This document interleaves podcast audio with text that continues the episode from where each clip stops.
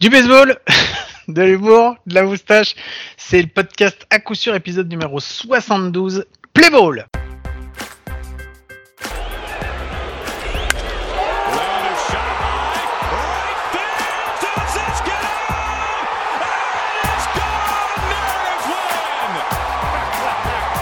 Eh bien bienvenue, bienvenue, c'est l'épisode numéro 72. On est fin août, c'est bientôt la fin des vacances, c'est bientôt la reprise. Et euh, j'ai mon, mon compagnon, mon compadre qui est avec moi, il, se, il, se il va rejoindre son, son Paris natal bientôt et euh, il va pouvoir reprendre des enregistrements dans des bonnes conditions. Mais là il est encore avec moi à l'autre bout, à l'autre bout du monde, au Portugal. Salut Mike, comment tu vas? Donc t'as décidé de commencer direct par les sujets qui fâchent toi. T'as essayé de me mettre de bonne humeur tout de suite. Direct, tu viens me faire chier, c'est la fin des vacances. C'est pas encore la fin des vacances, j'ai encore 2-3 kilos à prendre dans l'espace de quelques heures, donc tu me laisses tranquille, euh, Guillaume, d'accord? Bon, est-ce que... salut à tous, salut Guillaume. Est-ce que tu sais c'est quoi le numéro 72 Guillaume dans le baseball aujourd'hui? Euh, Le numéro 72, est-ce que c'est le nombre de victoires d'affilée des Yankees? Non, mais ça se rapproche. C'est le pourcentage de, de, de, supporters des Yankees qui voulaient virer Aaron Boone à la fin mai et qui maintenant veulent en mettre une statue devant le Yankee Stadium parce qu'apparemment c'est lui, ce serait lui, ce serait même Anthony Rizzo et peut-être même Joey Gallo qui aurait tout changé. Hein. c'est ah ouais, c'est un truc fou incroyable storytelling. Alors que bon, le storytelling, on va pas se mentir, c'est Talion qui est redevenu bon, c'est Stanton qui est redevenu bon, euh, etc., etc. C'est Montgomery qui est redevenu bon. Mais bon, tout ça pour dire que les Yankees, euh, on en a parlé la semaine dernière, même s'ils ont enchaîné quelques mauvais résultats, euh, vont y aller et ils vont être chauds à prendre mon ami parce que moi j'aimerais pas j'aimerais pas me les récupérer en post-season derrière surtout si je m'appelais Giolito allez vas-y on peut enchaîner Ouais, moi j'aimerais bien voir un petit Astros, euh, Astros Yankees pour voir un petit peu à quel point ça peut être électrique un ah, match comme ça, une série comme ça. Sévère. Ouais, c'est clair. Bon, on a un invité cette semaine. On n'est pas que tous les deux parce que euh, les épisodes on est tous les deux, euh, c'est chiant en fait. c'est toujours mieux quand on a quelqu'un d'intéressant avec nous. Bah oui, c'est sûr parce que bon du coup déjà moi te parler à toi c'est pas non plus l'activité préférée de ma life. Euh, et puis en plus parler de baseball entre toi et moi, on sait tous, ça vole pas très haut. Donc du coup, on a décidé de prendre un invité, mais un invité de prestige, Guillaume. Ah Est-ce que tu sais ah. que dans les années 60-70, il avait un rôle récurrent Dans quoi? Dans une série télé. On l'appelait l'homme invisible. Il était là, il se cachait, personne ne le voyait. La, la, taille d'une brindille, il était capable de se cacher derrière un cure-dent. C'est assez incroyable. Euh, comme, ah, euh, Il fait partie du club des, des bras des, bras, de bras de poulet, c'est ça, exactement. Non, on reçoit quelqu'un qu'on aime beaucoup. Il a dépassé le stade de, de l'auditeur ou du joueur que l'on que l'on commente, puisque bah on n'a toujours pas commenté. Euh, mais ça tombe bien, on va pouvoir en parler aujourd'hui. Euh, on reçoit euh, un joueur encore des Templiers de Sénart, mais on le répète, on le répète à tous les clubs de France. Envoyez-nous vos joueurs, nous aussi on serait ravis de les avoir. Mais voilà, on a Monsieur Alexandre Lotz, lanceur chez les Templiers de Sénart, qui vient en ami. Salut Alex, comment ça va? Bonjour messieurs, on va s'arrêter sur le messieurs hein, parce que trop de familiarité euh, tue. Ah. Alors il faut quand même préciser que le mec arrive, il est en, il il il est en chemise cravate. Hein euh, il se la raconte de ouf. Il nous dit oui, moi derrière, j'ai un numéro signé de Nolan, j'ai un maillot signé de Nolan Arenado euh, euh, qui m'a coûté 934 euros, authentifié par maître maître escroc au, au, barreau de au barreau de Vichy, tout ça. Non mais le gars, le gars, le gars se la raconte. Boulard encore, encore un boulard, Guillaume. Il a raison de se la péter quand on peut se la péter. Moi, si je pouvais me la péter, je le ferais. Et voilà, c'est parce que je peux pas que je le fais pas. Voilà, tout simplement. Alex, merci d'être avec nous. Ça nous fait très plaisir de t'avoir. On t'avait eu euh, un petit moment euh, quand on avait fait les, euh, les commentaires de la SEB et on avait passé un bon moment et on s'était dit, on avait pris rendez-vous avec toi. On s'était dit qu'il fallait qu'on se fasse un, un épisode ensemble. Et ben, c'est aujourd'hui c'est celui-là. Donc on va le commencer tranquillement. Est-ce que tu as passé des bonnes vacances, Alex? Parce que tu as pris des vacances quand même. Vacances. Je vous ai écouté et du coup c'était c'était encore mieux. Et oh là là. merci encore pour cette invitation. Ça me fait très plaisir de vous voir euh, en podcast. Est-ce qu'on peut préciser quand même avant de, rentrer dans, le dur de l'épisode, Guillaume, que pour ceux qui n'auraient pas vu euh, le match que l'on a commenté où Alex est venu en cabine, euh, qu'est-ce qu'Alexandre a fait pour nous? Dans, dans, dans, la genèse, dans l'histoire d'à coup sûr. Il est à la source de quelque chose de, très grand, euh, mais ce serait quand même bien de le rappeler, Guillaume. Bah Alex, c'est celui qui nous a introduit. Euh, alors je sais pas si c'est la meilleure chose qu'il ait fait dans sa carrière de baseballeur ou si c'est dans sa vie tout court. Hein. dans sa vie, il nous a introduit auprès des Templiers et euh, non, c'était super cool. Enfin en tout cas, nous on est très très fiers qui euh, que que t'aies fait ça pour nous. On l'a déjà dit, on le répète, on ne pourra jamais assez te remercier. Tu nous as donné une opportunité euh, fabuleuse et euh, et voilà, et on t'en remercie encore. Et donc voilà, si on a fait la CEP, c'est grâce à lui, c'est parce qu'il nous a, il a dit ouais il y a des mecs qui sont trop cons, ils font des, ils font une émission sur le baseball, mais ils racontent des fois des trucs, des fois intéressants, mais surtout beaucoup de conneries. Donc, euh, donc voilà, merci beaucoup, Alex. Ouais, on te remercie et on s'excuse aussi pour tout ce qu'on a fait. Bah, c'était avec plaisir. Il y a tellement des millions d'auditeurs qui, euh, qui m'ont parlé de vous que du coup, je ne pouvais que faire ça. Hein. hein, qui, que vous avez interviewé récemment, qui vous écoutent tous les jours, qui sont ultra fans, et donc du coup.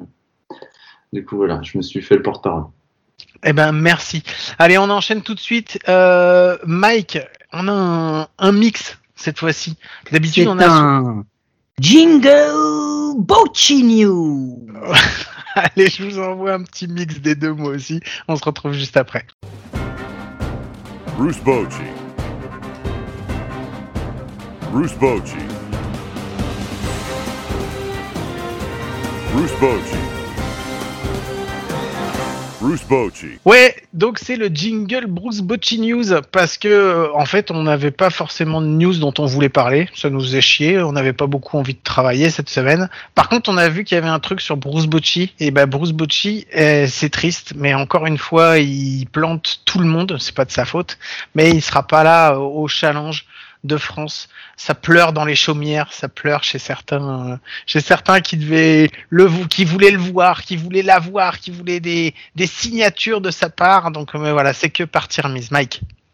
Euh, d'ailleurs, il faut qu'on précise euh, aux propriétaires du chêne euh, de La Rochelle qui donne donc depuis derrière la première base où Guillaume devait s'installer avec des jumelles pour observer et épier Bruce Bocci pendant toute la compétition et pour pouvoir le, le pister et aller le mettre mhm. dans un sac pour rapidement qu'on en fasse un podcast avec lui, qu'on ne, on ne, on ne louera pas cet arbre finalement on n'a pas besoin, hein, on va, on va s'en passer. Non, blague à part, là, on rigole, mais on est, on, quand on a vu ça, quand même, on a échangé quelques, hum, quelques insultes entre nous par texto, Guillaume, parce qu'on mm. était un peu dégoûté pour les amis qui avaient, qui avaient réussi à choper des trucs de free agent qui devaient faire une, une interview papier, euh, les amis de The Strikeout qui avaient le droit hum, de faire une interview vidéo. Donc euh, bon, on est un peu, on a un peu dégoûté pour eux. On est un peu dégoûté complètement pour les joueurs de l'équipe de France parce que ça veut dire que c'est pas juste pour le challenge hein, que Bruce Bocci ne vient pas. On va, il se désengage totalement de l'euro de l'équipe de France. Donc ça va même plus loin que ça. Euh, donc on est vraiment, vraiment très déçu pour le pour le staff de l'équipe de France et pour les joueurs qu'on qu'on qu'on a côtoyé et qu'on continue de côtoyer via les podcasts ou par message, qui euh, qui bah de de leur aveu sont tous très déçus parce que bah c'était peut-être l'occasion du une vie pour eux d'être coachés par un, par un manager de la MLB et peut-être que ça ne se représentera pas euh, pour la plupart d'entre eux. Donc, euh, donc on est quand même très triste là-dessus. Justement, Alex, toi qui, euh, qui côtoies, je vais pas dire au quotidien, mais régulièrement, donc des joueurs aussi qui étaient appelés à, à, être coachés par Bruce Bocci en, équipe de France. Vous en avez parlé un peu ce week-end de, de, cette news ou c'est où chacun a gardé ses trucs un peu pour soi? J'ai pas vu les joueurs de D1 de, depuis l'annonce. Euh, mais du coup, je sais qu'en discutant avec Félix, qui avait fait le camp d'entraînement euh, de l'année dernière, il avait été impressionné un peu par son, par son coaching, par son aura, euh, sa manière de manager. Il avait euh, forcément laissé son empreinte hein, dans la tête des joueurs, comme, bah, comme quelqu'un de, de, sa stature. Hein. Et à mon avis, ouais, ils doivent être un peu, un peu déçus et puis se poser aussi la question de, ben, de qui va reprendre le coaching de l'équipe de France, parce qu'il y a quand même une échéance importante qui arrive, qui arrive dans 15 jours. il va falloir va falloir rebondir, ça va pas forcément être évident. Ouais, c'est vrai qu'on n'y pense pas assez, mais c'est qu'ils soient pas là, c'est déjà une chose, mais ça veut dire qu'en plus ils ont pas leur coach, donc euh, bon après je sais pas trop comment ça va se passer. Est-ce que c'est euh, Boris, euh, mais Boris c'est DTN, je sais pas si c'est lui qui va reprendre le coaching, J'en sais rien. Mike, qu'est-ce que t'en penses? Je sais pas trop comment ça va se passer, mais je pense que là c'est un peu une situation d'urgence. Je pense que de toute façon l'encadrement c'est quoi? C'est Boris, c'est Keno et il doit m'en manquer un troisième peut-être. Je sais pas comment ils vont gérer ça, mais de toute façon, ils vont, ils vont entre guillemets, ils vont pas avoir le choix et ils vont fonctionner un peu euh, de la même façon qu'ils ont fonctionné les années d'avant et pendant le, le qualifier euh, qui n'a pas eu lieu et euh, ce qui devait arriver là. Donc pour moi, ça va être la même organisation. les joueurs seront les mêmes. Il y a toujours autant de talent dans l'équipe de France euh, oui, forcément, il n'y aura pas un manager de la... Parce que sans manquer de respect à qui que ce soit, un manager de la trempe de Bruce Bocci dans l'histoire du baseball français et actuellement, ça n'existe pas et je ne sais pas si ça existera un jour. Donc forcément, ça va être un gros manque. Bon, on verra, on va voir ce qu'il en est. Euh, on va voir. Il y a, y a, beaucoup, beaucoup de joueurs avec beaucoup de talent qui ont beaucoup progressé. Donc, euh, donc, on va voir quelle gestion sera faite. En tous les cas, on le répète. Encore une fois, on est, on est, nous, on, en rigole, mais euh, Guillaume, on peut le dire que tu vas, que tu vas aller passer une tête peut-être au challenge ou pas? Ouais, on peut le dire. Ouais, normalement, je, bah, j'y allais, euh, j'y allais pour voir un petit peu euh, les matchs, pour voir un peu les matchs. J'avoue que j'y allais aussi, mais un peu pour euh, pour pouvoir espérer croiser croiser Bruce Bruce Bocci et lui. Et peut-être pas le kidnapper parce que je pense que j'aurais eu des soucis et j'ai pas envie de foutre ma famille dans la merde.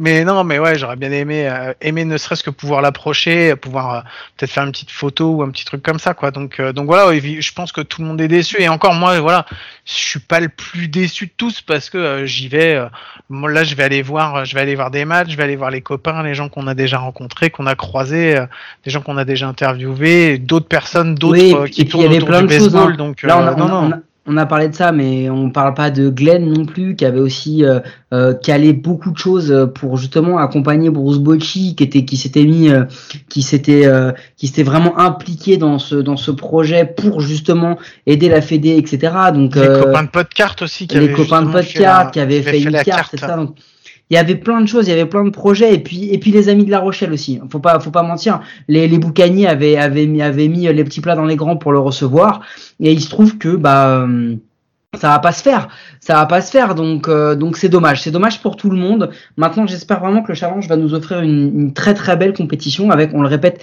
les huit meilleures équipes du, du championnat de France qui vont s'affronter. Euh, D'ailleurs, en parlant de championnat de France, Guillaume, il me semble que dans cette news, on peut aussi corréler avec le fait que euh, on a un peu dit des des, des, des conneries comme d'habitude la semaine dernière, puisque euh, on n'était pas au courant de tout. C'est pour ça. Voilà. On, on, on, a, relayé ce qu'on nous avait dit il y a, il y a quelques temps. On s'est avancé en, comme d'habitude, on est avancé un peu à, à tâtons et effectivement, comme d'hab, on s'est planté complètement. Euh, on avait dit que ça allait être terminé après cette semaine.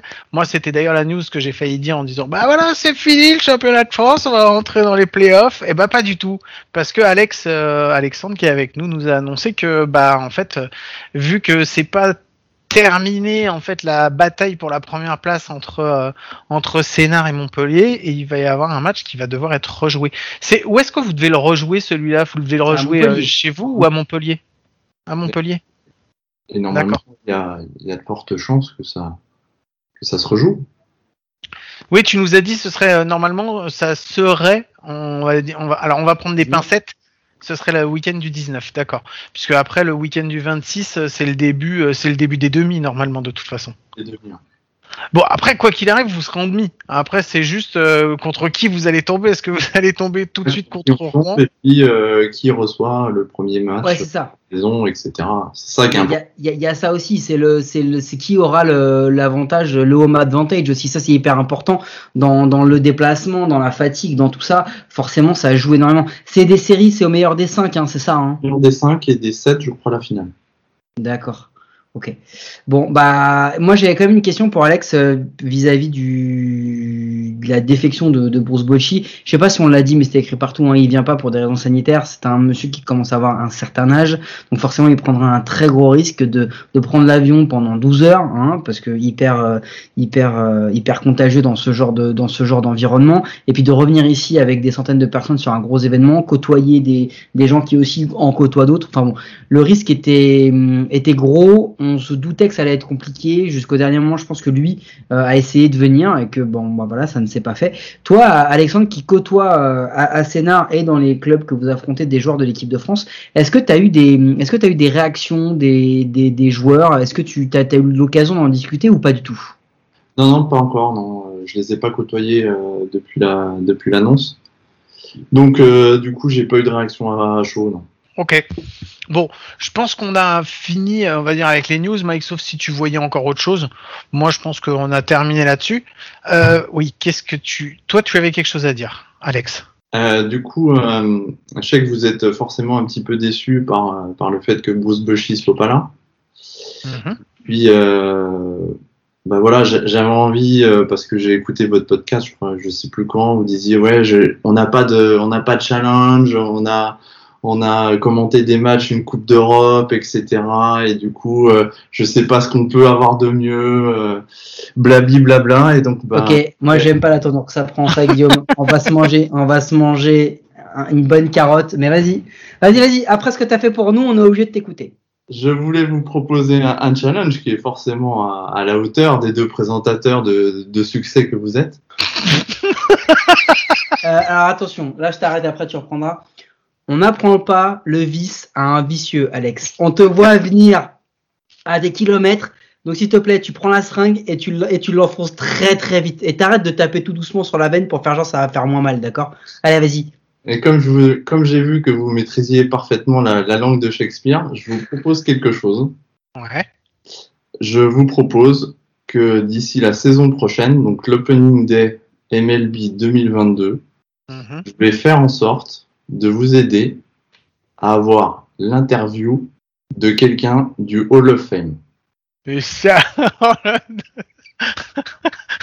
Alors attention, on va pas se mentir, c'est pas un first pick, hein. Mhm. Euh, attends, attends. Mais alors je sais que vous, c'est surtout euh, l'initiative hein, que vous encouragez, donc euh, je me suis lancé. Mais voilà, j'espère sincèrement que, que, ça marcherait. Hall of Fame de, de, pétanque ou on parle bien du Hall of Fame de baseball? Hall of Fame de baseball. D'accord. Alors, je vais te dire un truc.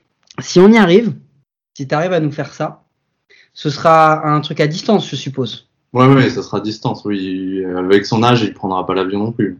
D'accord. Eh ben, si on, si tu y arrives, je te, je te promets qu'on le fait. Je te promets qu'on le fait. Mais je te promets que tu auras le droit de nous faire un gage si jamais tu y arrives. En plus de ça. Ok. Guillaume. Mais je sais plus quoi dire, moi. Je... non mais, non mais attends, il faut, il faut quand même, non mais, non mais on, on est quand même d'accord que si le gars là, il nous fait mhm. commenter la Coupe d'Europe et il nous chope l'interview dans Hall of Famer, t'es quand même conscient qu'on peut pas juste arriver et dire ouais ok on va le faire.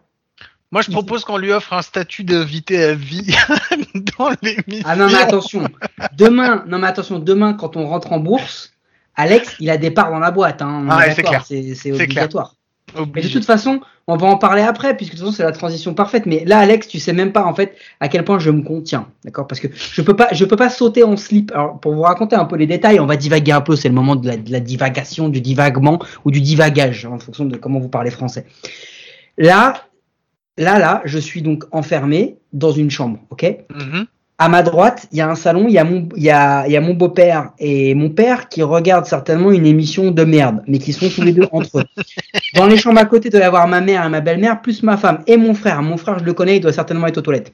Mais du coup, ça veut dire que là, je peux pas trop faire le malin parce que déjà j'ai réquisitionné une pièce pour moi tout seul, tu vois, pendant deux bonnes heures. Donc déjà, je vais me faire défoncer sa race.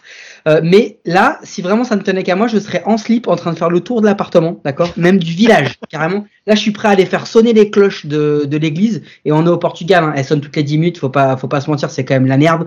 Mais du coup, je suis prêt à le faire. Donc, je me contiens vachement parce que ne serait-ce que tu y arrives ou pas, le simple fait que tu es pensé à nous pour le faire, faut que tu saches qu'on est vraiment très très fiers de ça, vraiment. Et je, Guillaume ne dit rien, mais je, je sais, c'est moi qui prends la parole dans ces moments-là. Je suis très très fier. Euh, c'est vraiment génial. Et franchement, si on y arrive, on, ce, ce dont on peut t'assurer, c'est que on fera un truc de ouf. Ouais, déjà, ouais. Ça, ouais. Si on, si on, y arrive, on, on, mettra des petits plats dans les grands. sinon, je ferai pas la proposition. Non, non, mais crois-moi, là, ça va taffer sec. Euh, mais euh, en plus de ça, tu auras le droit à un gage ou à une demande particulière. Et sache que dans ces moments-là, nous, on n'a pas de limite. C'est-à-dire que si tu me demandes, genre, j'arrive et je dois voler la deuxième base en 10 passes, je vais essayer pendant 18 heures de voler la deuxième base en 10 passes. Je n'y arriverai jamais. Je n'y arriverai jamais, mais je le ferai quand même. C'est-à-dire qu'à handipase, même sur un bébé, j'arriverai pas en première base, tu vois. il, y a moyen, moyen que je sois pas assez rapide. Donc sachez-le. Donc voilà. Bon, eh ben écoute, euh, sur ce, je ne sais plus quoi dire, donc je vais enchaîner directement. Encore merci. Hum, par contre, Alex, euh, on va passer un petit peu plus. Euh, maintenant que tu nous fais des surprises, que tu nous fais des annonces en direct, qu'on n'en peut plus, euh, et que moi je sais pas si je vais réussir à dormir cette nuit.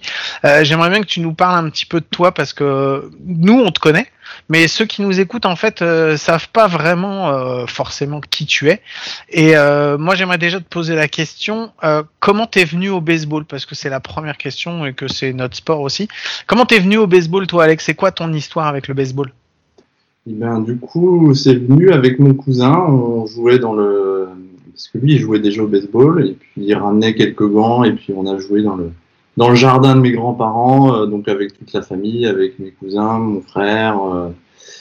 c'est venu comme ça. On jouait, voilà, deux étés de suite. Et puis, arrivé à 12 ans, bah, t'as as envie un peu de faire du sport. Donc, euh, je voulais faire du tennis au départ, et puis ma mère, elle m'a inscrit à des clubs où il fallait faire des sélections, et puis bah, j'ai pas été pris aux sélections de tennis.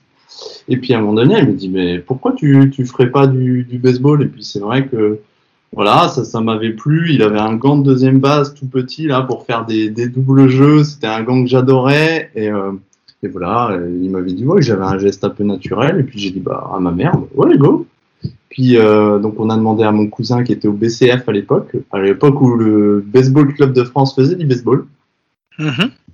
Euh, il m'a dit euh, ouais, bah, viens pas trop au BCF, il n'y a pas trop de jeunes et tout, mais tu devrais aller au PUC. en plus c'est bien encadré, tu vas voir, tu vas t'éclater. Et puis j'ai fait un entraînement là-bas et puis ils m'ont dit bah si ça t'intéresse, reviens la semaine prochaine. Et puis depuis que j'ai 12 ans, ben j'ai pas arrêté. Donc tu as commencé au PUC. Ton premier club, c'est le PUC alors? C'est le PUC, ouais. D'accord. Maillot bleu Itachi. Ouais, mais tu as fait, as fait le PUC, mais tu as fait d'autres clubs. Tu as fait nos gens, tu as fait plein d'autres clubs. Ouais, après, du coup, euh, j'ai fait euh, trois ans en cadet, hein, comme dirait Gilbert Lujeune. Euh, D'ailleurs, j'ai fait connaissance avec lui. Euh, je l'embrasse au passage, Gilbert. après, on a déménagé avec mes parents, donc je suis allé en province. Je suis allé chez les Greenfielders de Montbéliard.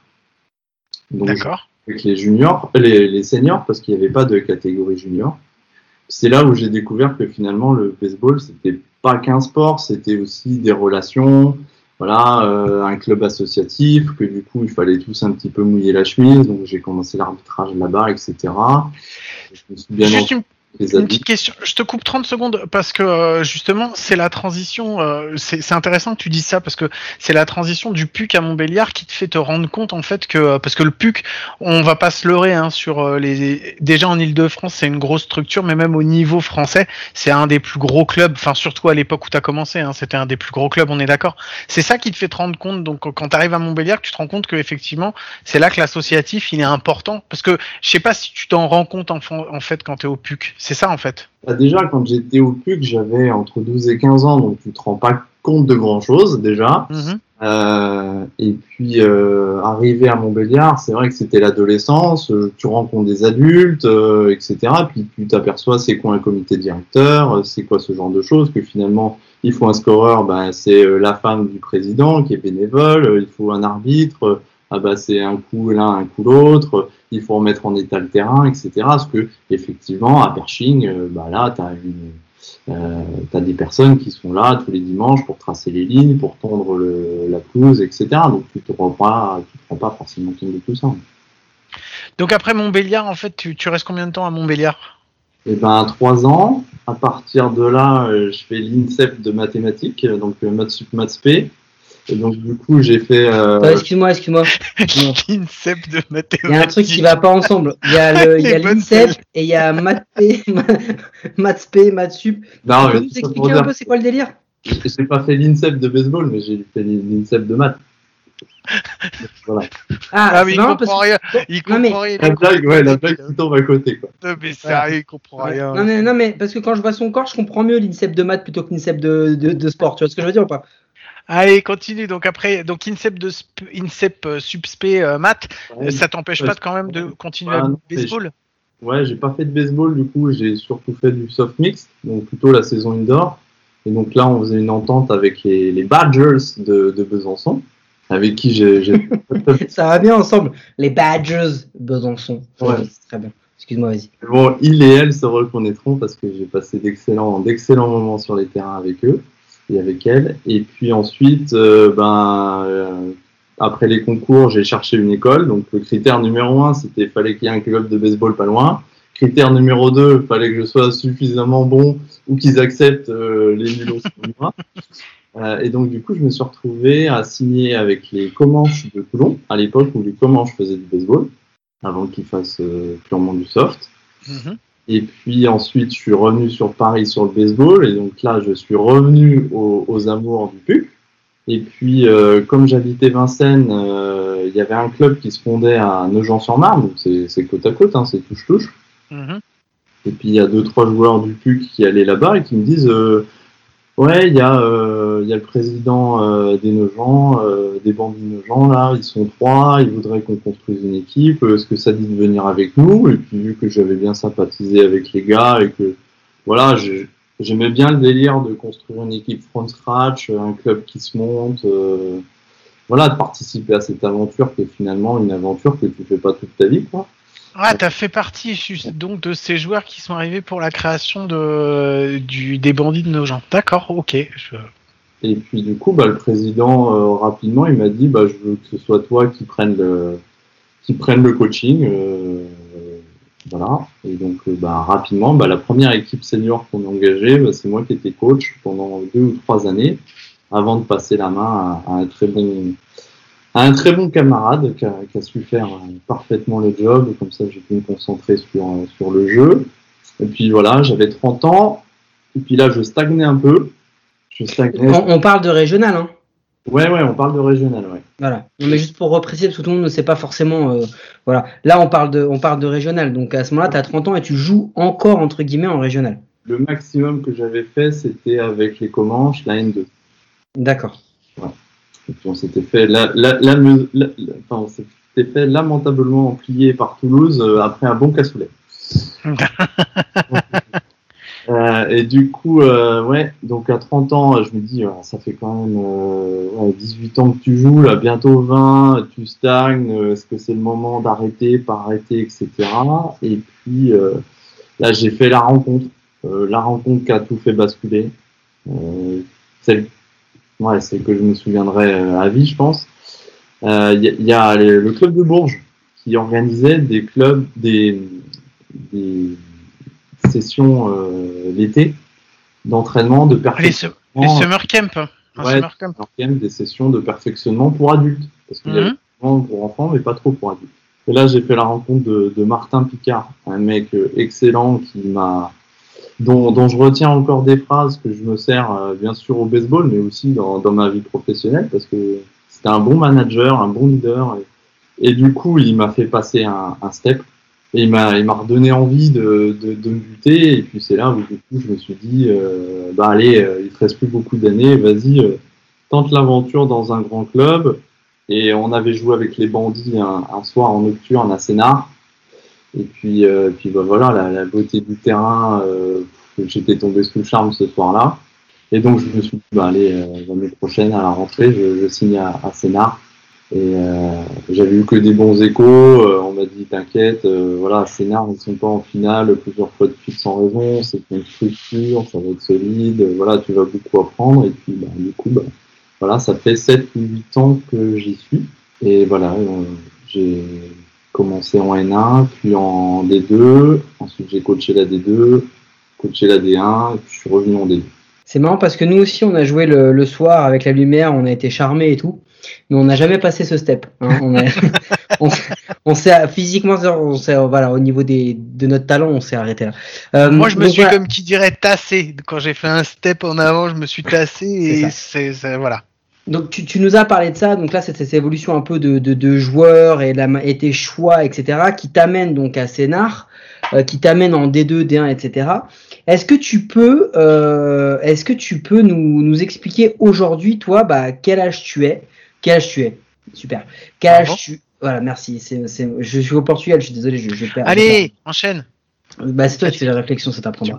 Quel, quel, âge tu, quel âge tu as euh, Quels sont tes, tu fais quoi dans la vie C'est quoi tes objectifs par rapport au baseball euh, Court terme, long terme, moyen terme, j'en sais rien. Et que tu nous expliques un peu, euh, un peu, bah voilà, c'est quelle va être l'évolution de ta carrière? Euh, Du coup, quel âge? Bah, j'ai 40 ans puisque j'ai soufflé mes 40 bougies en, en mai là, de cette année. Qu'est-ce que je fais dans la vie? Ben, je, suis, je suis responsable d'une équipe d'informaticiens euh, voilà, dans une banque. Euh, tu joues à Warcraft, quoi.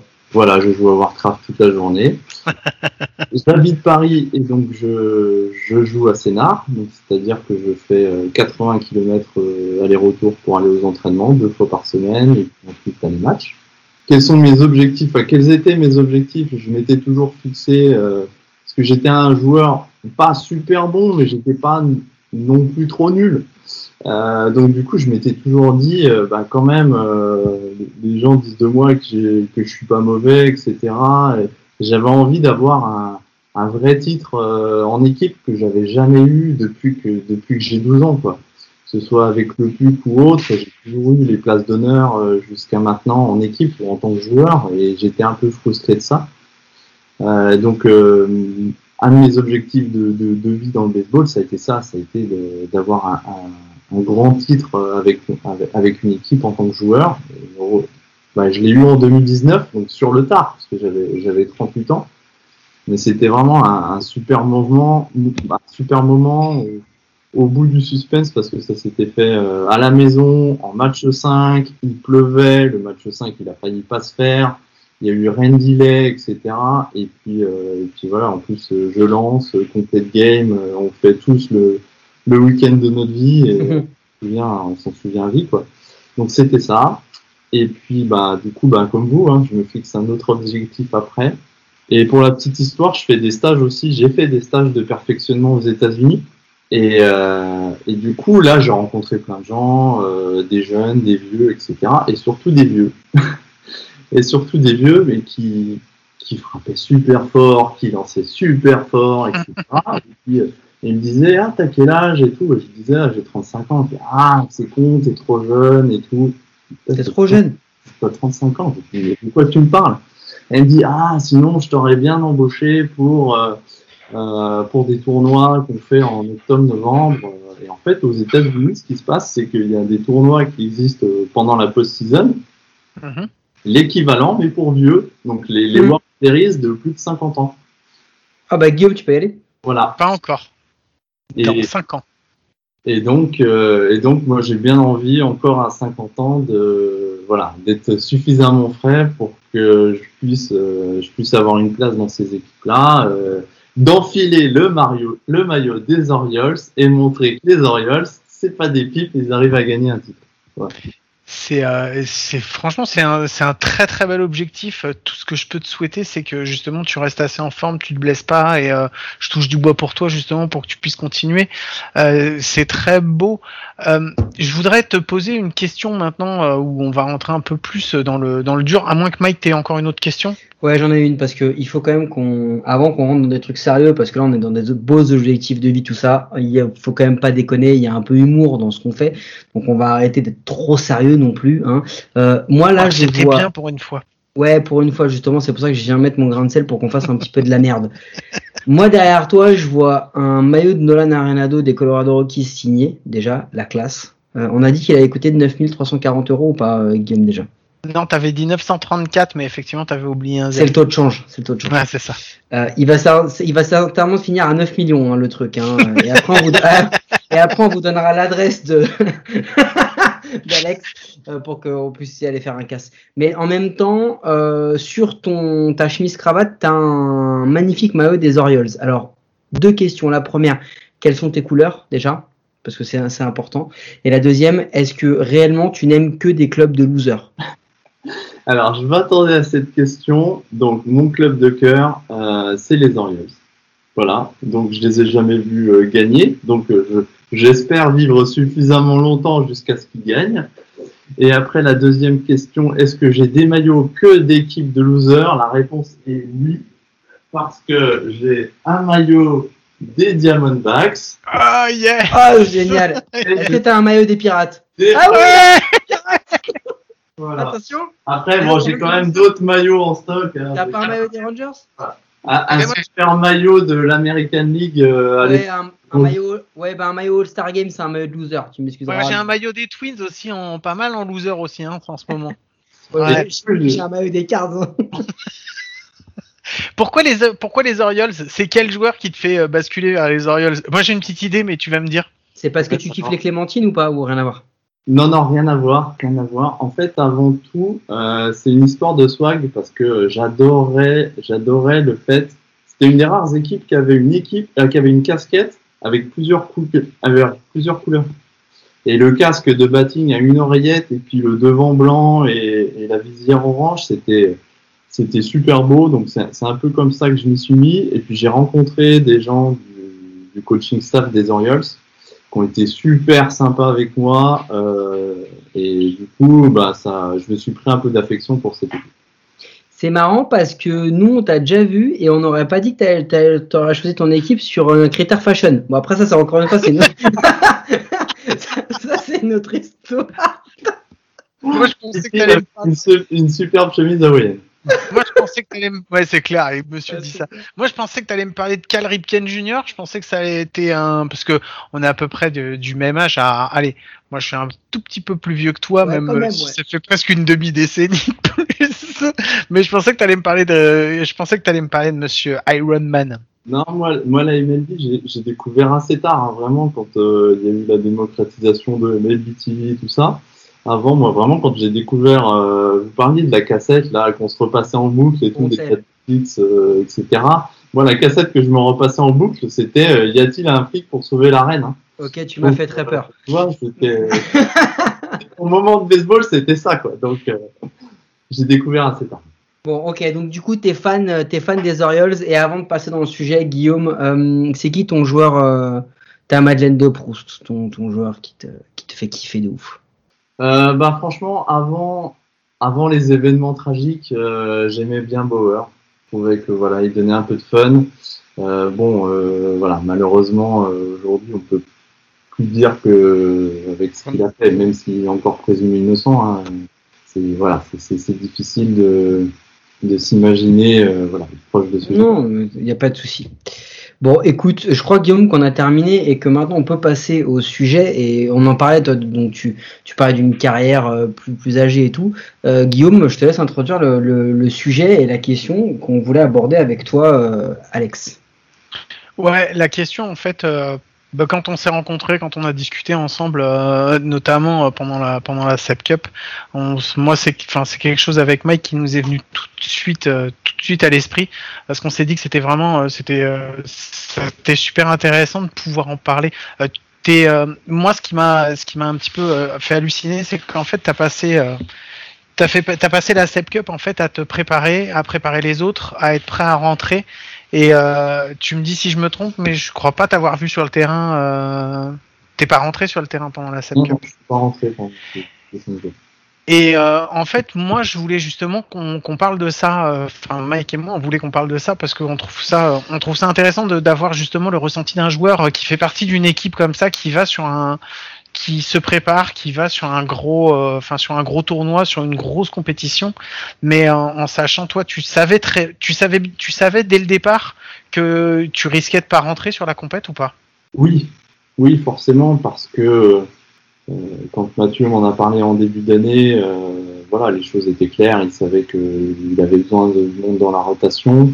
que j'avais fait une bonne Summer League l'année dernière face aux équipes de D1 et que potentiellement, voilà, on a toujours besoin d'un bras supplémentaire. Hein. On l'a vu, il y a des équipes euh, qui étaient vraiment à la peine en manque de bras sur certains matchs.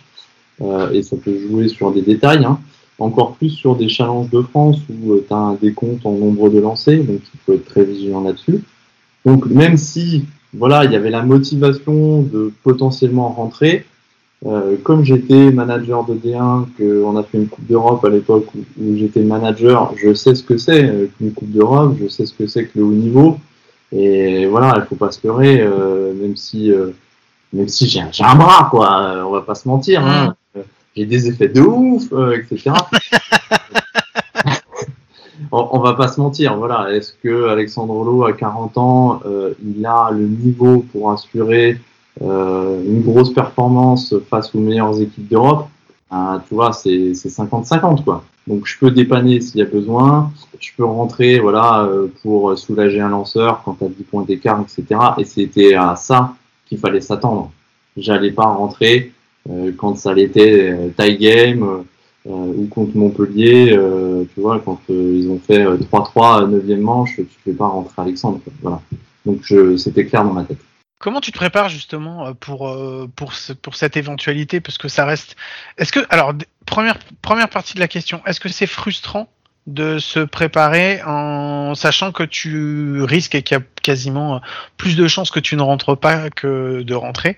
Et deuxième question, est-ce que comment tu te prépares justement mentalement pour vivre pour vivre ça? Mike, tu voulais rajouter quelque chose? Sachant qu'avant la compète et pendant la compète, pour vous donner un petit off, toi, tu nous le dis tout le temps, tout le temps de la compète et avant la compète, les gars, je ne rentrerai pas.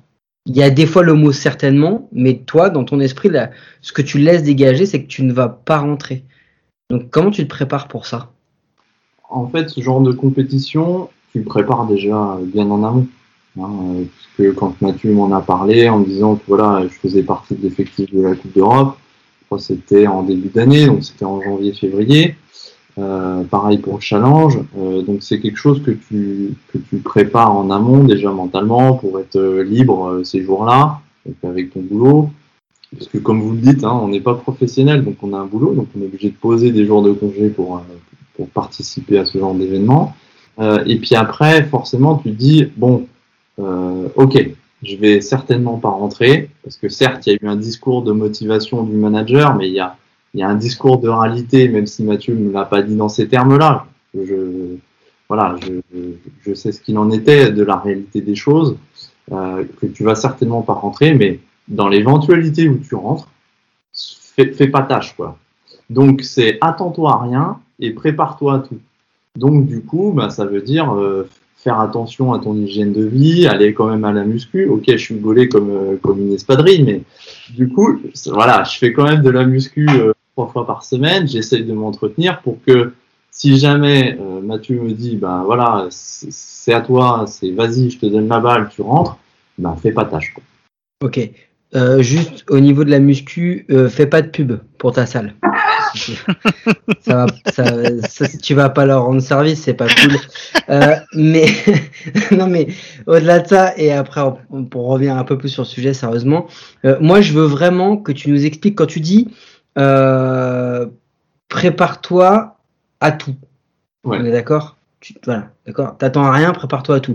Nous, généralement, on s'attend à tout, mais on prépare rien. Bon, ça après, c'est une autre histoire. Mais prépare, prépare-toi à tout. c'est quoi tout? Qu'est-ce que tu te mets dans la tête? C'est quoi tout? En fait, il y, a deux choses derrière euh, cette, question qui me viennent en tête. La première, c'est euh, une expérience que j'ai vécue, que j'ai encore en mémoire parce que j'ai fait une mauvaise carte. Euh, donc régulièrement, hein, depuis que je coach la D2, Mathieu me, me, demande sur les rencontres importantes de venir avec lui pour l'assister. Donc euh, au départ, c'est pour prendre le nombre de pitch, euh, euh, et puis ensuite, de fil en aiguille, ça a été pour être coach en première, puis coach en 3 pour donner les signes en finale du challenge qu'on a gagné, etc. ensuite, bah, c'est du coup, c'est me confier les, les rênes de manager. Mais une fois, je, je sais plus, je crois que c'était en 2016, on jouait Rouen à la maison, finale du championnat de France, premier match. Euh, il y avait coureur en 1, coureur en 2, euh, 9 manche. Euh, C'était égalité. Et là, euh, il demande à Pierrick Lemestre euh, un bunt, parce qu'effectivement, on voulait éviter le double jeu. Et là, je crois que c'est Ozanic qui lui lance un lancer un peu proche. Et là, euh, Pierrick, je pense qu'il s'en souvient, il, il, pète un peu les plombs et donc du coup, il se fait éjecter. Et là, Mathieu se retourne vers moi et dit Bah vas-y, frappe. Donc j'arrive au bâton, zéro balle de strike, et il me dit, vas-y, frappe. Les mecs, j'étais pas prêt. J'étais pas prêt à ce moment. Et donc, le temps, il me dit, prends ton temps, mets tes spikes, va chercher une batte, etc. Donc, déjà, il n'y avait pas de 32 hein, dans, le, dans le sac de la D1 à l'époque. Hein. donc, euh, vas-y, va chercher une batte en 32, mets tes spikes et tout. Et donc, pendant tout ce moment-là, je fais, qu'est-ce qui va m'arriver J'arrive déjà Zéro balle de strike. Ozanic, à cette époque-là, c'est encore le cas aujourd'hui, mais encore plus à l'époque, il était chaud de ouf.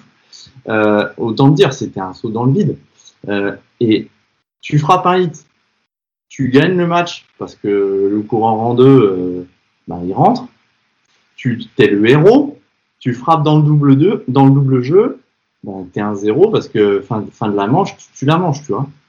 Donc tu demandes, mais qu'est-ce que je, qu'est-ce que je fais à ce moment-là Donc j'ai dit, bah vas-y, swing le plus fort que tu peux.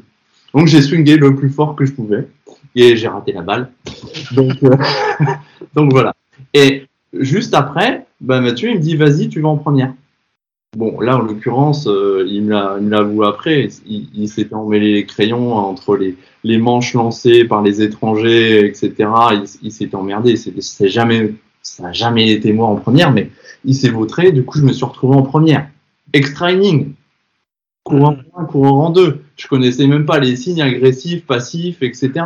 Et je me retrouve à faire deux extra innings, à repasser au bâton, à devoir faire un bunt, etc.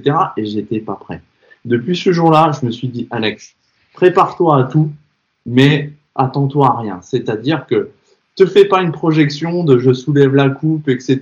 C'est moi qui mets le game winning RBI, machin, je rentre, je suis le roi du pétrole. Non, c'est juste focus.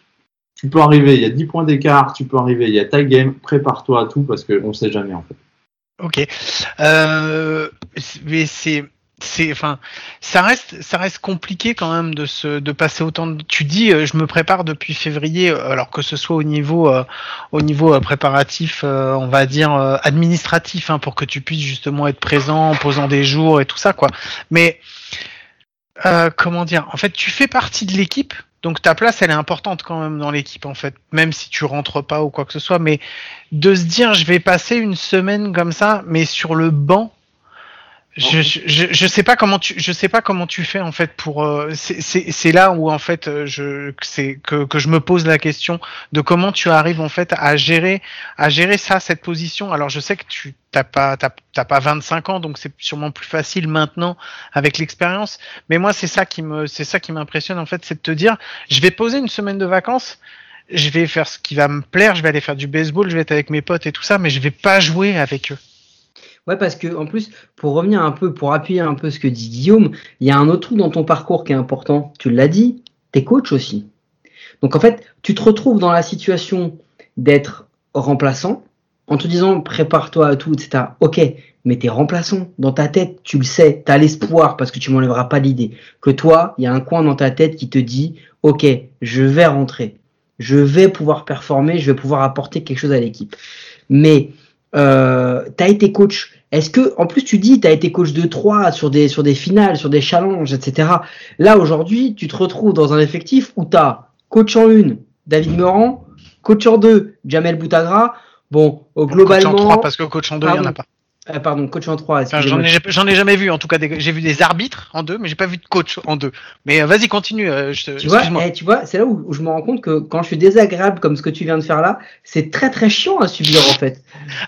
vas-y, continue. je, vais, je vais donc bien continuer à le faire, espèce de pauvre. Euh, donc, coach en 3, Jamel Boutagra. Autant te dire que sur l'échelle de, sur l'organigramme, bon, quasiment tout le monde arrive derrière eux. donc tu le sais que ça, ça c'est mort, d'accord? Comment, en fait, tu, arrives là, moi je veux, moi je veux que tu m'expliques parce que tu dis prépare-toi à tout, mais finalement, toi tu arrives là en te disant, tu vas porter les sacs? Je, suis un peu trash, je suis exprès, hein, je fais exprès parce que je veux comprendre ce truc-là. Et il n'y a pas qu'une question d'âge, parce que oui, ok, tu as plus les quand tu as 20 ans, mais quand tu as 40 ans, tu te dis aussi peut-être que c'est ta, dernière compétition internationale de ce niveau-là. Donc ça se trouve, c'est peut-être ta dernière chance, toi, de mettre ton maillot et tes spikes et d'aller performer sur le terrain. Comment tu vis ce truc-là? Parce que, euh, ok, il y a la préparation et tout, mais tu m'enlèveras pas l'idée que toi, que tu sois conscient ou inconscient, tu as l'espoir de jouer tu envie, tu as, cet espoir que tu vas pouvoir, même si c'est une seule manche, de faire un truc pour l'équipe. Quand toi, pendant, le, match, tu te dis, OK, là on affronte, alors, exemple concret, on affronte les Flyers. Ils sont globalement en dessous de, la plupart des équipes du tournoi. On a de l'avance, parce qu'à un moment dans le match, vous avez de l'avance. Oh putain, c'est peut-être moi. Et puis bim, le truc, le truc tourne et finalement non, c'est plus à toi. Comment tu vis ça, toi? Est-ce que tu es frustré pour toi? Est-ce que tu es frustré pour l'équipe? Comment tu vis ça? Donc déjà, vous êtes plus frustré que moi en fait. Parce que, pareil, c'est à la fin, à la fin du tournoi, les gens me disent, ah, t'as pas joué, t'es pas trop triste. Mais non, en fait. En fait, je suis pas triste. Parce que je savais que mon moment, il, allait être sur les deux premières journées face soit aux Autrichiens, soit aux Flyers. Bon. La situation n'a pas été de 10 points pour que je puisse rentrer. On est d'accord. Euh, sur les Flyers, l'attaque, elle s'est réveillée bien trop tard. Et puis du coup, bien trop fort pour que j'ai le temps de rentrer parce que j'allais m'échauffer hein, pour rentrer potentiellement en neuf et puis, et puis closer le game. Mais bon, ils se sont réveillés trop tard. Euh, et puis bah, trop fort parce qu'ils ont mis je crois 7 points dans la dernière manche puis boum ça, ça, fait, ça fait changer la donne fin de set fini on n'est même pas passé en défense et puis face aux Autrichiens, au contraire, là, l'attaque, euh, enfin l'attaque a été un peu muette et du coup, on n'a pas suffisamment d'avance pour que euh, pour que je rentre. Il y a eu une opportunité, c'était contre Minsk parce que nos, nos, lanceurs avaient été un petit peu dans la peine. Euh, qu'effectivement, si euh, qui, qui close, je crois que c'était Tanguy, c'est Tanguy qui je crois que c'est Tanguy qui En fait, il n'y avait plus personne, donc euh, j'étais au mm. bout de peine. donc, euh, ben voilà, Tanguy il a fait le job. Il n'y a pas eu besoin d'appeler Alex, mais voilà, s'il fallait, j'étais au bout de peine pour euh, s'il y avait une défaillance, quoi. Donc, c'était ces, ces fenêtres-là d'opportunité. Mais moi, ces cinq jours-là que j'ai passé, je me suis dit, enfin, j'en ai profité un max. C'est-à-dire que certes, vous vous êtes foutu de ma gueule en disant ouais, il catch les bullpen, etc., la, tortue, mais j'essaye de tout faire avec intensité. L'attitude, etc. Faire tout pour que j'aide l'équipe. Et j'aide pas que l'équipe en portant les sacs, tu vois. T'aides l'équipe aussi en soulageant des joueurs importants. Andy était un joueur important dans l'effectif parce qu'on n'avait qu'un catcheur. Bah, c'est important que ce soit pas lui qui prenne les lancers d'échauffement. C'est important que, voilà, je lui réserve un petit peu ce moment d'intimité post-at-bat où il peut souffler et puis, euh, et puis voilà, il peut, il peut du coup enchaîner euh, sans être trop, trop essoufflé. Ne nous trompons pas. Hein. On se fout de ta gueule parce qu'on a énormément de respect pour ce que tu as fait. Et, et, si nous, on est frustrés, c'est aussi parce que je te parle de moi, moi, je, à mon petit niveau de, de, joueur blaireau, et Guillaume peut te le dire, je suis un putain de mauvais sur un terrain. Je déteste perdre. Et, et non mais non mais non mais c'est au-delà. C'est pas qu'une question de gagner. Non, non mais c'est une, question d'être c'est une question d'être compétiteur. Et je suis d'accord avec toi. Je sais, je, je, Mike, je sais toi comment t'es et je sais comment moi je suis. Je sais que tous les deux on est des compétiteurs et qu'en fait quand on le, si je rentre sur un terrain, je vais pas rentrer juste en me disant je viens, euh, je vais m'amuser ou alors sinon je viens pas pour le match avec mon équipe. J'appelle des potes et on se fait un truc, on se fait un petit foot entre nous et voilà. Et là il y a pas de compétition, de trucs comme ça. Moi je me mets à, la à ta place. Enfin c'est pas que je me mets à ta place à toi, mais c'est que je m'imagine si j'étais.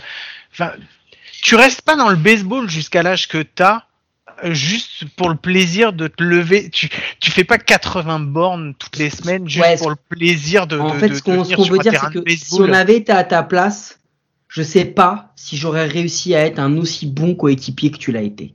C'est ça. En fait, je pense que c'est ça, Guillaume, qu'on nous on a. Voilà. Et, et je pense que tu es un spécimen rare parce que je suis pas sûr que dans tous les effectifs, tout le monde le vive avec ta, ta, ta philosophie et que tout le monde le vive aussi bien. Et que, que quelqu'un comme Mathieu t'appelle pour les grandes compétitions comme ça, quand Mathieu Brelandrade t'appelle, bah, je le comprends en fait. Parce que je pense que c'est un très bon choix de manager parce qu'il sait que il peut compter sur toi. Comme tu le dis, s'il y a un moment chaud, il va t'appeler.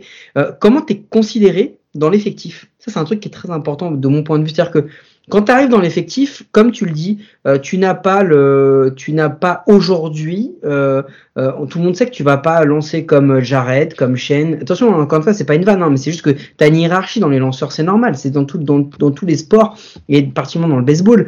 Shane, Jared, Tanguy,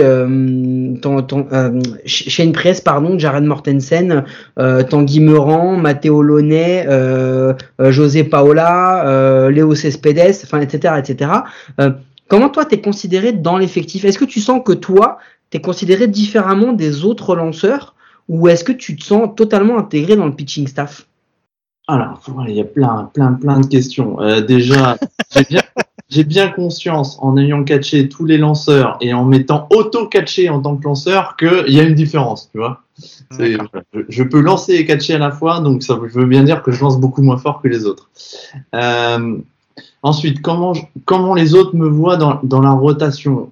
Ah, Franchement, difficile à dire. Je je je me suis pas posé la question. Euh, je me suis pas posé la question du tout. Mais tu vois, rien que ça, ça prouve aussi que tu as un ovni en fait.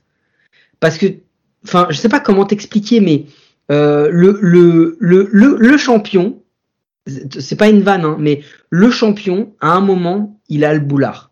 Il est égocentrique. Ça, enfin, je, je, dans aucun sport globalement, les gros champions, on n'a pas. Guillaume, je sais pas, c'était un exemple, mais les mecs genre humbles et tout, qui n'ont pas le boulard dans les champions, tous les sports, ça n'existe pas. Il en faut un peu parce que il faut avoir une confiance en soi totalement ouf.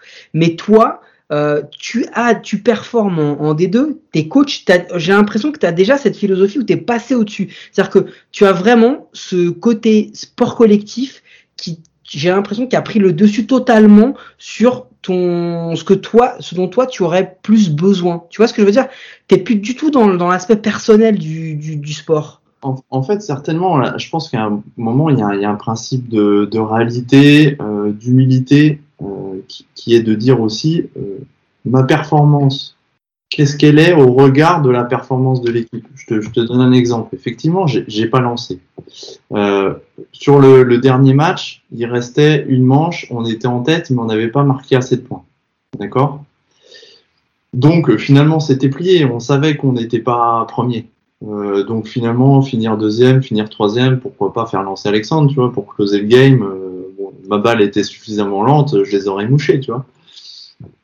Mais quand je l'ai vu à la fin du game, tous les gars venir nous voir en disant ah c'est super vous avez gagné contre ceux qui ont gagné la Coupe d'Europe euh, euh Mario qui dit ah c'est cool on a fini deuxième et forcément vis-à-vis des sponsors vis-à-vis de euh, de l'agglomération, euh, etc. Quand tu dis que tu finis deuxième du Coupe d'Europe ou troisième du Coupe d'Europe, bah, c'est pas la même chose quand tu dis que tu finis deuxième et que tu as gagné contre le vainqueur, tu vois. Hmm. Je me dis, ce plaisir-là de ces gens-là, de tous les bénévoles qui sont défoncés, etc., bah, ça vaut plus que moi, ma performance d'avoir joué et lancé.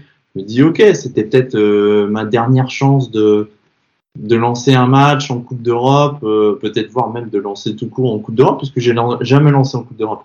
Mais, mais bon, qu'est-ce que c'était par rapport finalement au regard des autres, à ce qu'ils ont vécu à ce moment-là, au plaisir qu'on leur a donné? Ben voilà, pas grand-chose. Bah, mon heure viendra à un autre moment. Eh ben mec, c'était incroyable. Je, non mais je peux le dire. Je sais pas ce que t'en penses Guillaume, mais c'est moi je trouve ça une philosophie ouf euh, parce que parce que franchement la manière dont tu l'as vécu euh, et la manière dont tu, tu peux en parler euh, euh poser avec le recul etc moi je trouve ça je trouve ça incroyable moi, je suis entièrement d'accord avec toi. J'ai juste une toute dernière question, en fait, parce qu'aujourd'hui, tu as, as, joué, tu as été un, partenaire des mecs avec qui tu joues, tu as été aussi leur coach, tu es redevenu leur partenaire. en fait, aujourd'hui, c'est quoi Je vais pas demander. Euh, je, je reprends pas la même question que Mike. Je veux pas savoir quel est ton statut dans le pitching staff.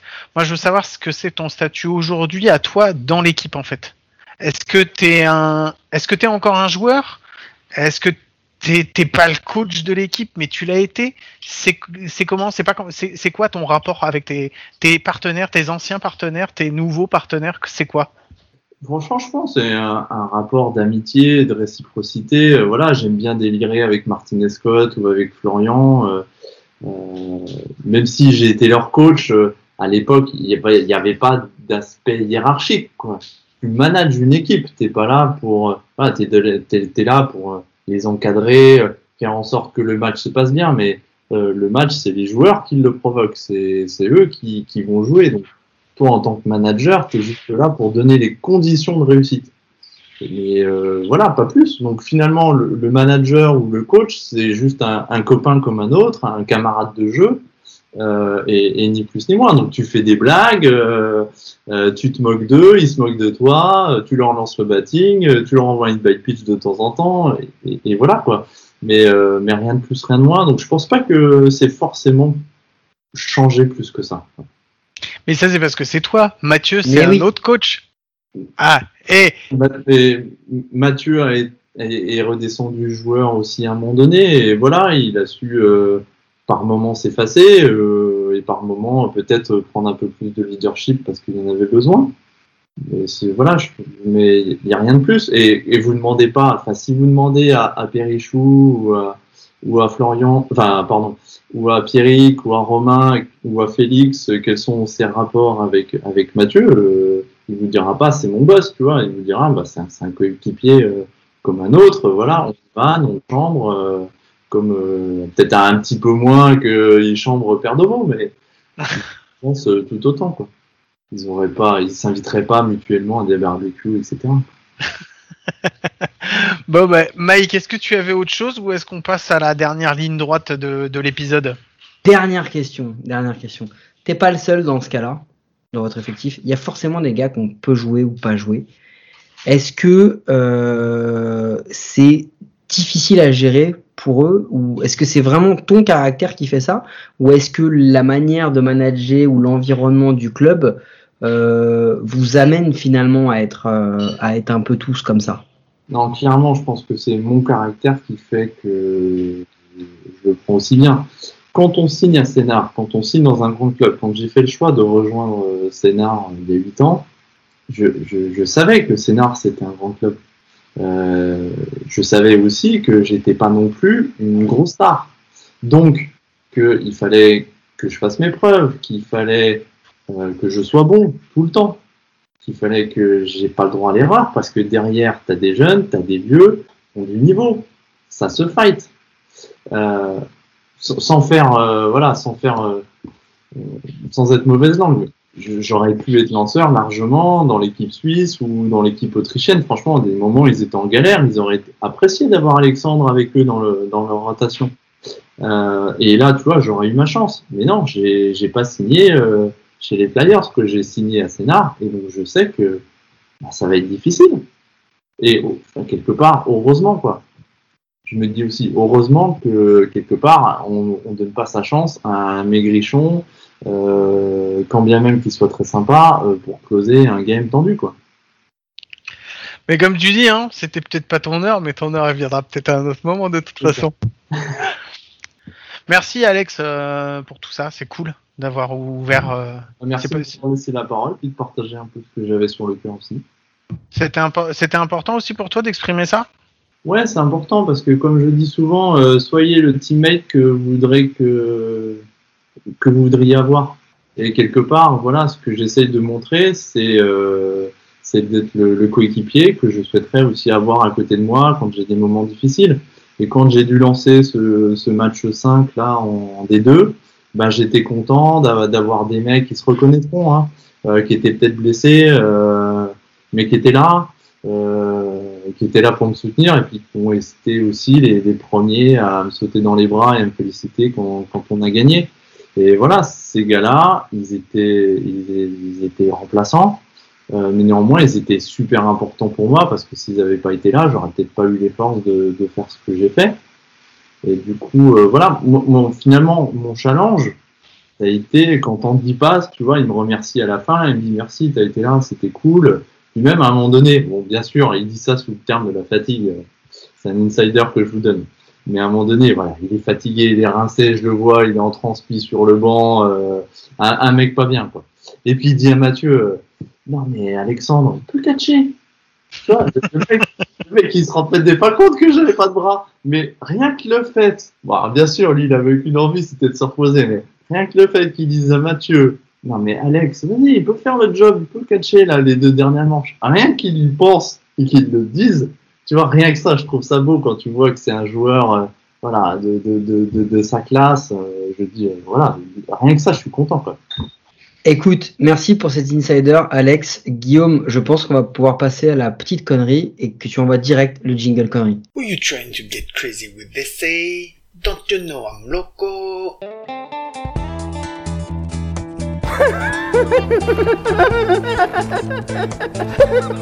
The fuck is with this guy? Who is he? Ouais, voilà, ça y est, c'est le début de la dernière ligne droite.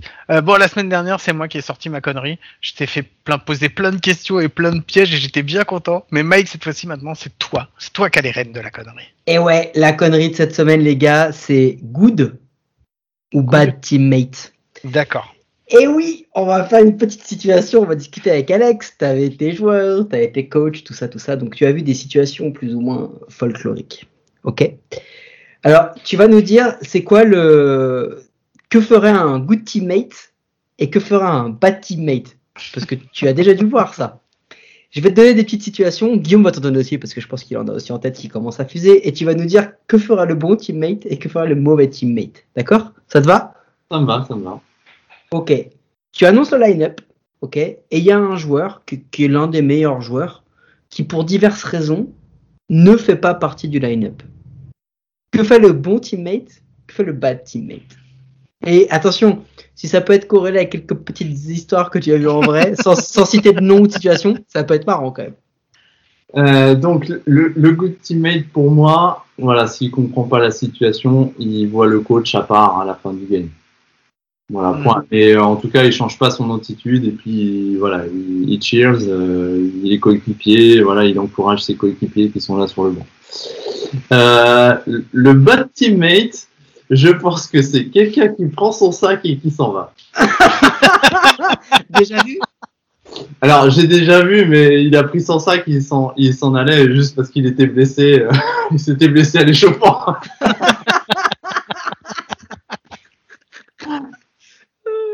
Guillaume, t'en as une ou j'enchaîne Vas-y, vas-y, enchaîne. Situation, pas de retrait, passe pleine, nécessité, on est en fin de match pour l'équipe de scorer. Ok? Frappeur 3, donc potentiellement ton, ton plus gros slugger. Il y a une demande de bunt. Que fait le bon teammate? Que fait le mauvais teammate? Donc c'était quoi? C'était basse pleine oui, tu es en situation où tu as moins de retrait, il faut que tu scores euh, et tu as un gros slugger qui arrive, tu vois. Il y a Manzanero qui arrive. Que fait le bon teammate et que fait le mauvais teammate? Ah, le, le, bon teammate, euh, il, il, pose un push bunt, comme a fait Martinez. Eh, bon exemple de bon teammate. C'est ça, exactement. Et le bad teammate, alors, il fait quoi? D'ailleurs, euh, rien à voir, mais sur Martinez Scott, tout, tout, le monde l'encense sur son squeeze bunt. Mm -hmm sur ce match-là. Et en fait, vous regarderez, mais pareil, c'est, vous m'avez pas posé la question, mais c'est quoi aussi d'être teammate et potentiellement de, de, de, devoir rentrer hein, dans une position qui est un peu particulière? Et c'est vrai que quand on regarde ce match-là, j'y pense, mais quand on regarde ce match 2 contre Montpellier, on est tie game, il y a 3-1, et Martinez Scott, il n'avait pas joué du week-end. ok? Et donc euh, Mathieu, très certainement, je lui ai pas demandé. Et Mathieu, très certainement, il lui a dit euh, Vas-y, Romain, rentre à la place de Chou, euh, euh, qu'au moins t'es pas fait le voyage pour rien, tu auras un at-bat. Parce que il pensait clairement closer en, en, fin de, en fin de neuf. Quoi. Et donc il rentre, Martin Scott, ce qu'il fait à son premier at-bat, base hit. Ok? Fin de la... Après, je sais plus qui est éliminé, fin de la manche. D'accord? Et puis, mauvaise manche en défense, on revient à taille, on revient extra inning. Sur l'extra inning, je ne sais pas si vous avez vu, mais à un moment donné, il y a coureur en 2, coureur en 3, frappe en champ. N'importe quel champ, je vous le dis tout net. Je suis prêt à, je suis prêt à parier. N'importe quel champ qui a un bras, il va essayer de cuter le coureur de deuxième base, il va le cuter au marbre. Ça, c'est D'accord? Et ce que fait Martin Scott, c'est ultra smart. Il n'y a que lui qui peut faire ça. Il n'y a que ce genre de, de, de, de coéquipier qui rentre et qui est frais sur le bench parce que mentalement il est prêt. Qu'est-ce qu'il fait? Il joue en deux et il cut le mec en deux. Et avant qu'il cut le mec en deux, il y avait un retrait seulement.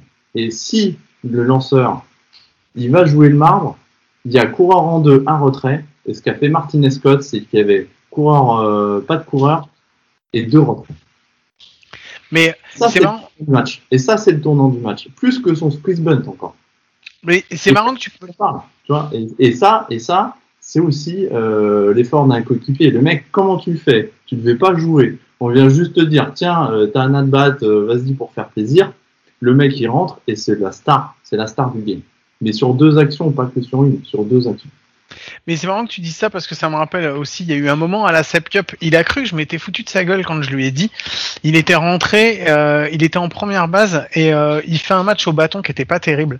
Et euh, il y a un moment où en fait il fait un retrait en une et c'était un retrait qui était important et tout de suite, il a la présence d'esprit de relancer tout de suite aussi en deux pour bloquer le coureur, pour pas qu'il parte sur la 3 quoi. Et je lui dis à la fin du match, je lui dis franchement, euh, tu fais un tu fais un super truc là justement parce que tu bloques tu bloques le jeu et ça te permet en fait justement de pas prendre de points sur la manche et c'était important. Et il a cru que je m'étais moqué de lui et je lui dis mais non mais je suis sérieux quoi, franchement c'est euh, ce que tu fais c'est vraiment euh, enfin t'as la présence d'esprit dans un moment qui est important où tu fais le retrait et où il y a tout le monde qui est autour de pouvoir envoyer euh, envoyer ça. Et euh, franchement donc euh, non non je suis d'accord avec toi. Mike vas-y je te laisse continuer on revient sur la connerie. Là tu nous as dit le good teammate. Mais le bad teammate il fait quoi? Le bad teammate je pense qu'il y a il y a le, le mec qui rate la balle en bonne c'est-à-dire qu'il touche même pas la balle oui, oui, sur un bon squeeze. Ça, c'est le pire qu'on ait déjà Moi, j'ai déjà vu ça. Sur un squeeze, le mec, il ne touche pas la balle. Mais, mais t'en, non. Ou alors, moi, j'ai vu, j'ai vu pire, mais à niveau régional, j'ai vu le gars qui, sur un squeeze, retire sa balle parce qu'elle a, sa batte parce que la balle est un peu haute. Ça, je l'ai vu en vrai. Moi, j'en ai vu un qui s'est blessé aussi, qui s'est ah pris la balle, il s'est pris la balle dans le doigt et qui est sorti sur blessure. Ah ouais, non, on a vu peur. Est-ce que tu as un good ou bad teammate, Guillaume, sous la main? Non, moi j'ai pas de good ou bad. Si, qu'est-ce que tu fais si ton coach, euh, t'es en régional et ton coach il commence à s'énerver et il gueule sur tout le monde? Il fait quoi le good teammate? Il fait quoi le bad teammate? Ouais, je pense que le, good teammate, voilà, il, il prend à part le coach, il essaye de lui expliquer factuellement et calmement la situation. Et puis le, le, le bad teammate, je crois que c'est, mais euh, je crois que euh, il peut le défoncer au resto, je crois. il prend un resto comme ça, et puis il le défonce devant tout le monde. Ça, ça, ça c'est vraiment le bad teammate, tu vois. Ok, donc alors juste pour vous dire, je suis à la fois dans le coach qui gueule et à la fois dans le bad teammate qui défonce son coach parce qu'il est tort. Exactement. Ça. Et c'est très important de le savoir, c'est que je suis un, un, connard dans toutes les situations, quelle que soit ma position hein, sur le terrain, c'est très très important. Ouais, parce qu'en fait le good teammate il parlerait au coach, mais là le problème c'est que dans ce cas-là, en fait le coach tu peux pas lui parler parce que de toute façon il va te dire que c'est lui qui a raison. tu t'en manges une. de toute façon. Non, mais écoute, euh, non, je pense que c'est pas mal. Et euh, dernier, dernier good ou bad teammate, dernier good ou bad teammate. Que fait le et là on fait une grosse bise à, Olivier, notre ami, si jamais je sais qu'il écoute pas les podcasts, mais il se reconnaîtra. Que fait le bon ou le good teammate dans le cas où tu donnes un rendez-vous à, à 9h pour installer le terrain avec un playball à 11h Que fait le good Que fait le bad teammate? Euh, Le good teammate, je pense que bah, il arrive en avance. Mhm. Ok, puis il attend sagement devant la, porte. Euh, voilà. et, et, le bot teammate, je pense que tu l'appelles et il te dit euh, Ouais, ouais, ouais, ouais, dans, dans, 13 minutes, je suis là. Dans 13 minutes, je suis là. voilà. et il arrive à 11h moins le quart, juste avant le playball, euh, histoire de mettre ses scapes et excuser l'échauffement. Et, et, moi, j'ai eu, j'ai eu, enfin, je l'ai pas eu, mais on me l'a raconté. Quelqu'un qui était en retard au rendez-vous parce qu'il était tombé de vélo.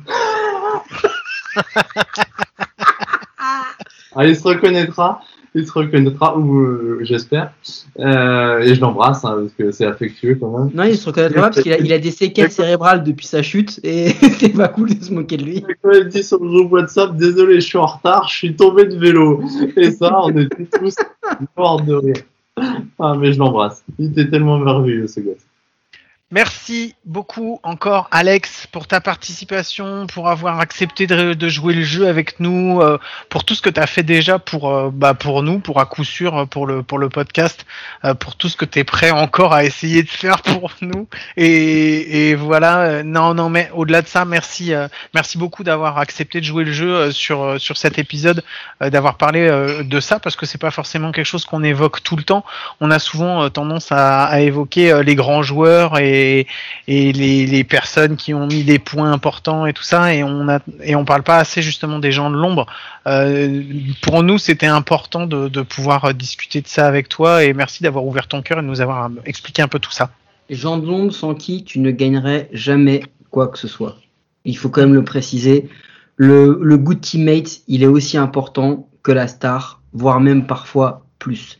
C'est plus difficile aujourd'hui de trouver des good teammates que de trouver des bons joueurs. Les stars, ok, c'est difficile, mais trouver un bon joueur, c'est plus facile que de trouver un good teammate. Et c'est hyper important dans un effectif. Donc merci encore pour tout, Alex.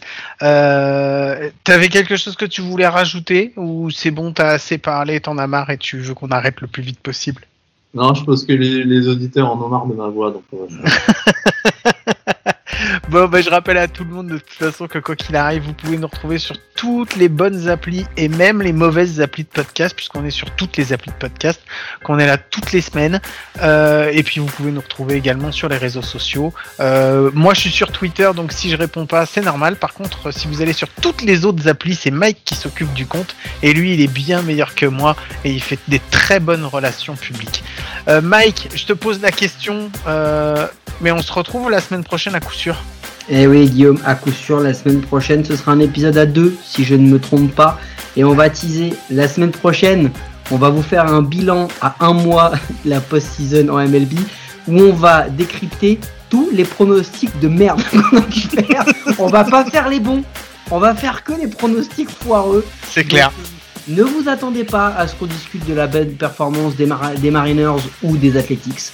Ne vous attendez pas, à Guillaume, que l'on parle de la première place des Braves.